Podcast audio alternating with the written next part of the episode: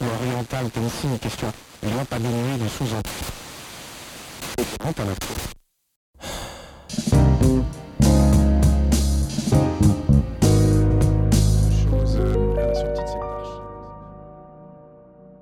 Hallo und herzlich willkommen zu diesem neuen Podcast. Ich bin Sophia und wir sprechen heute über das Thema Depression und Einsamkeit bei Jugendlichen während der Corona-Zeit. Meine Gäste sind Herr Rosano und die Leiterin der Schulsozialarbeit Bern. Herzlich willkommen noch einmal und danke, dass Sie sich Zeit genommen haben. Danke vielmals, danke Okay, für das auch. Interview. Jetzt werde ich euch ein paar Fragen stellen und zuerst, äh, was ist genau eine Depression? Soll ich das sagen? Das war ein, die erste sehr spannende Frage von dir. Was ist eine Depression? Aber vor allem auch jetzt in Bezug auf Kinder und Jugendliche. Und ich habe mal nochmals in der Psychiatrie auch gearbeitet und das Interessante ist, dass man bei Jugendlichen nicht sagt, sie hätten eine Dep- Depression. Mhm. weil man das schon fast zu sehr ein Störungsbild ist, ein Krankheitsbild. Und bei Jugendlichen sagt man depressive Verstimmung oder etwas depressive Züge. Im Sinne auch, das ist vielleicht eine Phase und mit einer großen Wahrscheinlichkeit wird das wieder besser. Und es Okay. wird nicht zu einer Störung kommen. Deshalb finde ich, glaube ich, ist es jetzt auch gut, auch über diesen Teil zu sprechen, was Kinder und Jugendliche betrifft.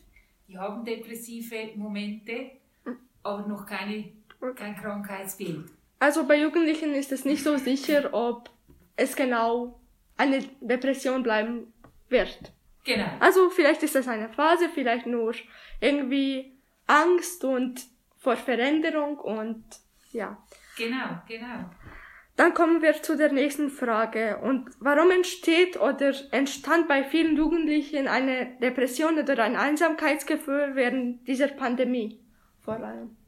Herr Rosano. Das ähm, ist eine, eine komplizierte Frage. Wir wissen dort auch noch nicht ganz genau die, die richtige Antwort. Es gibt viele Vermutungen dazu. Und eine Vermutung könnte sein, dass es allgemein auf der ganzen Welt eine riesige Veränderung gegeben hat in der Gesellschaft, im Alltag der Kinder und Jugendlichen. Zum Beispiel der Fernunterricht, der von heute auf morgen plötzlich äh, ja, eine ganz große Veränderung im Alltag bedeutet hat.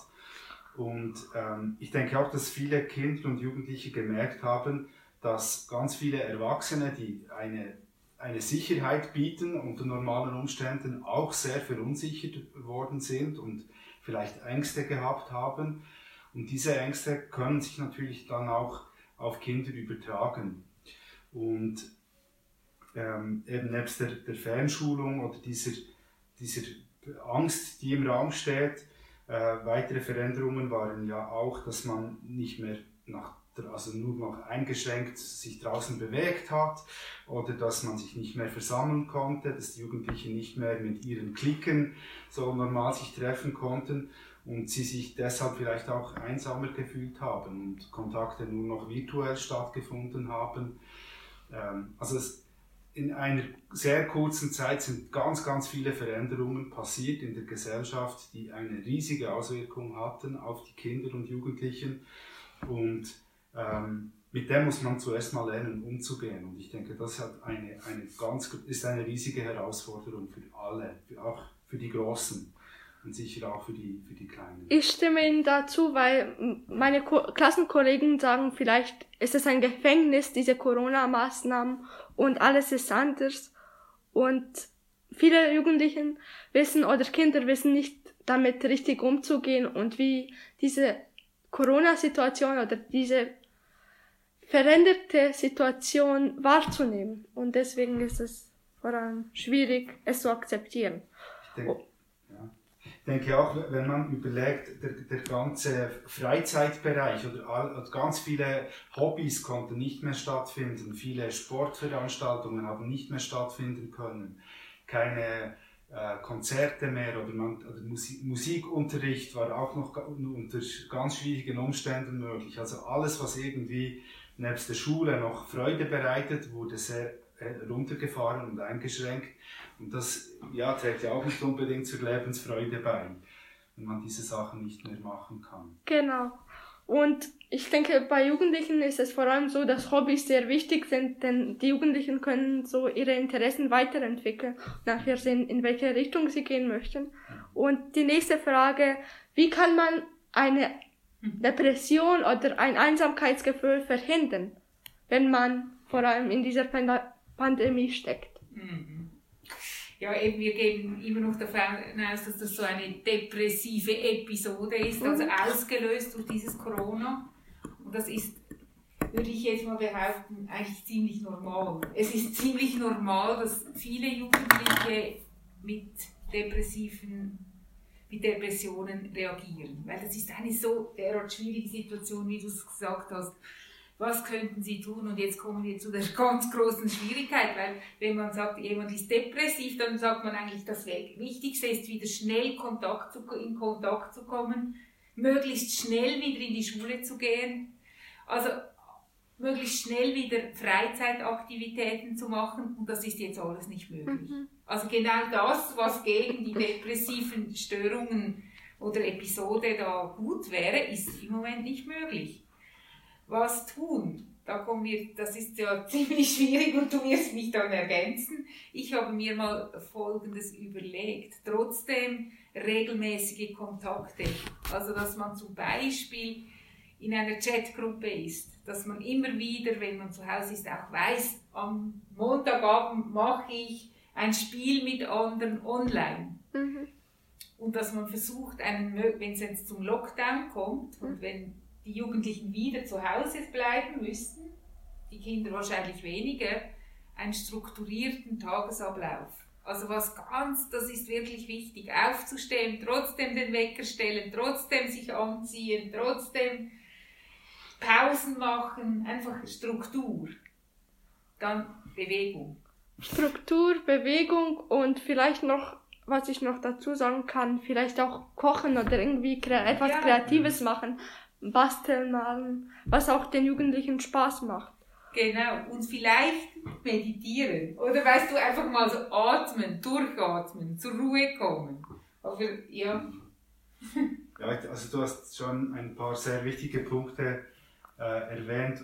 Was ich noch ergänzen könnte, ist ähm, Bewegung. Äh, zu, zu, diesem Punkt. Da gibt es gerade in der Zeit, wo jetzt viele Kinder oder Jugendliche in der Quarantäne waren und ähm, wir haben mit sehr vielen Familien Kontakt gehabt in dieser Zeit. Und das war ein Punkt, den ich immer wieder ähm, mit, mit Jugendlichen besprochen habe, dass sie versuchen, ähm, auch zu Hause, es, es ist möglich, auch wenn man keine Geräte hat wie im Fitnesscenter, dass man versucht zu Hause ein paar Übungen zu machen mit der, mit der eigenen Körperkraft oder mit dem eigenen Körpergewicht. Und da gibt es auf, auf äh, YouTube oder auf anderen Kanälen gibt es ganz viele gute Anleitungen, wie man zu Hause ein kleines Workout machen kann. Und ich finde das, ähm, ich bin sonst nicht ein Sportfanatiker oder so, aber gerade wenn die Möglichkeiten draußen eingeschränkt sind, ist es extrem wichtig, dass man sich dort ein bisschen diszipliniert und sagt, ja, okay, ich versuche ein bisschen meinen Puls nach oben zu bringen, ich versuche mich zu bewegen, ich versuche äh, ein bisschen außer Atem zu kommen. Ähm, und das, ja, dort wirklich die Vorteile von, den, von den neuen Medien mit all dieser Verfügbarkeit von Trainings oder von guten Ideen, du hast vorhin gesagt, Kochen oder andere kreative Inputs, dass man sich dort inspirieren lässt. Man kann das wirklich auch ähm, ein bisschen als Chance anschauen und sagen, ja, ich habe ja jetzt Zeit, ich kann mein normales Hobby nicht machen, ich kann mal was Neues ausprobieren. Und da gibt es wirklich sehr viele Sachen, die man entdecken kann. Ich finde es auch sehr wichtig, dass man auch die körperliche Bewegung auch ähm, wie, dass es auch auf die Psyche mhm. ähm, wirkt und auch wenn, wenn es jetzt nicht möglich ist, nach draußen zu gehen, etwas trotzdem zu machen, etwas, sich zu motivieren, komm, ich schaff das oder einfach sagen, ich trainiere ein bisschen einfach für mich, ich muss nicht irgendwie äh, Diäten machen oder ich weiß auch nicht, einfach bewegen, einfach ein bisschen loslassen. Und auch das kann man zusammen machen. Da habe ich verschiedene äh, Jugendliche am Telefon gehabt, die gesagt haben, sie treffen sie, sie machen ab, dass sie dann gemeinsam über Zoom ein, äh, ein Workout-Video anschauen und, und, jede, und jeder ist bei sich zu, zu Hause im Zimmer und macht dann die Übungen. Und dann ja, ist man, fühlt man sich weniger allein, wenn man das gemeinsam macht und man kommt sich vielleicht dann auch nicht so blöd vor, das irgendwie vor dem Laptop zu machen, wenn man weiß, die Kollegin oder der Kollege macht das Gleiche das ist, das ist auch sehr interessant, einfach zu wissen, ich bin nicht alleine, anderen, andere gehen auch durch diese Situation und ich bin nicht der Einzige, der jetzt zu Hause sitzt. Und äh, da kommen wir auf die nächste Frage. Was sind die Einsamkeit, was, was, ist, was sind die Unterschiede zwischen Einsamkeit und einer Depression oder einer depressiven Störung bei Jugendlichen gerade? Wie kann man sagen, komm, ich bin nur einsam, ich bin, ich habe nicht eine depressive Störung unbedingt. Mhm.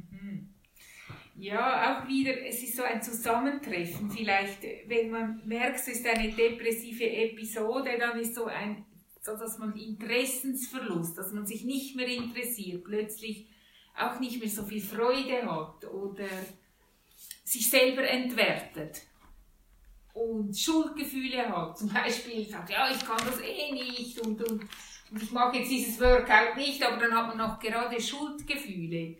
Man hat vielleicht sogar äh, Suizidgedanken, Energieverlust. Man merkt, man kann, kommt, normalerweise kann man gut lernen, aber man kann plötzlich nicht mehr lernen. Man zieht sich völlig zurück, man sagt sich, nein, dieses WhatsApp, nicht mal das mache ich. Man ist reizbarer und dann kann man sagen, noch mehr, man kann nicht mehr schlafen. Man, und dann auch noch etwas, man hat keinen Appetit mehr. Also das sind dann alles so ein bisschen, äh, wenn das zusammenkommt und sich kumuliert, also kumuliert, ja, dann wird das ein bisschen schwierig. Dann kann man von einer depressiven Episode reden. Also eine depressive Episode ist gerade, wenn dieses leere Gefühl immer wieder auftaucht. Und bei Traurigkeit ist es so, dass die Traurigkeit wieder verschwindet. Und Kann man ja, auch so, so, formulieren. Ja, das ist, man sagt auch etwa zwei Wochen lang, oder? Das wird immer, das bleibt und es geht nicht weg und es wird sogar noch schlimmer. Ja. Man ist nicht nur, es ist normal traurig zu sein, es ist normal Gefühle zu haben, oder? Ja. Weil, zum Beispiel, weil ich kann es so irgendwie mir merken, da, da hilft auch keine Schokolade oder auch äh, keine Süßigkeiten oder was auch immer den Jugendlichen früher Spaß gemacht hat. Einfach man hat keine Lust auf gar nichts mehr. Genau, genau. genau. Und woran, also Sie haben schon diese Frage wie ein bisschen beantwortet, aber woran merkt man, dass es genau eine depressive Phase ist und dass man einfach nicht einsam oder traurig ist? Also ich denke alles, was Frau Geisler vorhin gesagt hat, ähm, wenn das über einen gewissen Zeitraum ist, also wenn, wenn ich jetzt heute Morgen erwache und ich fühle mich irgendwie, ich habe keine Lust aufzustehen, ich bin niedergeschlagen und das, ich habe keine Freude, vielleicht habe ich einfach einen schlechten Tag, das kann, kann man ja mal haben, aber wenn das, dieses Gefühl, äh, diese Lustlosigkeit über einen längeren Zeitraum, zwei Wochen, drei Wochen, wenn das nicht weggeht und, und es gibt, man sieht wie keine, keine, keine Höhepunkte mehr oder keine Glückserlebnisse mehr, dann würde ich sagen, geht es schon in Richtung depressive mhm. Verstimmung. Einfach eine gerade Linie der das Stimmung. sogar schlechter. Aha, okay. Und was sind so Ihre Tipps gegen so eine depressiven Phase oder halt nur Einsamkeit? Also du sagst eben, ja, wo, wo bekommt man Hilfe oder wie, wie kann ja, man wie kann man, wie kann man, wo bekommt man Hilfe und was kann man dagegen machen, wenn man merkt, es geht nicht weiter. Ich brauche Spezialisten in diesem Fachgebiet, die mir wirklich helfen. Ich komme nicht aus, aus diesem schwarzen Loch nicht mehr raus also ich, für, für mich, als wenn ich jetzt ein Kind oder ein, ein Jugendlicher bin, denke ich, wäre wär es gut, wenn ich mit meinen Eltern darüber sprechen kann, wenn ich, wenn ich ein gutes Verhältnis zu ihnen habe, dass ich, dass ich ihnen mitteile, wie ich mich fühle und wie lange ich mich schon so fühle. Ähm, das kann sich auch schon mal einen Großteil von, von Entlastung bringen, dass ich dort nicht allein bin mit diesem Gefühl, sondern dass ich weiß, meine Eltern wissen Bescheid, wie es mir geht und sie können mir helfen, dass ich, äh, dass ich gute Hilfe bekomme. Äh, eine andere Möglichkeit wäre, dass ich mich an eine gute Freundin oder einen guten Freund wende. Ähm, und, und vielleicht weiß die, wo ich mich äh, hinwenden kann. Es gibt gute Telefonangebote, ähm, die 147 Telefonnummer oder eben auch die Schulsozialarbeit im Schulhaus. Ähm, kann man jederzeit vorbeigehen und, und ähm, Kontakt aufnehmen.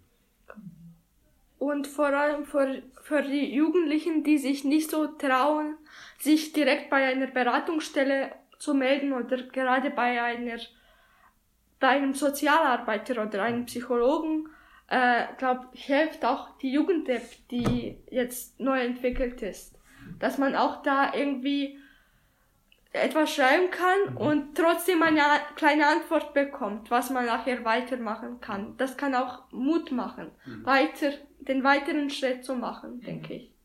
Genau, die, die ist jetzt heute, heute gerade wieder neu, gab es ein Update von der Jugend-App. Die Chat-Funktion ist jetzt verbessert worden. Wir haben ja das ausprobiert und die ist jetzt noch besser. Man bekommt schneller Antwort oder es geht, man kann auch wieder löschen etc. Also es wurde verbessert.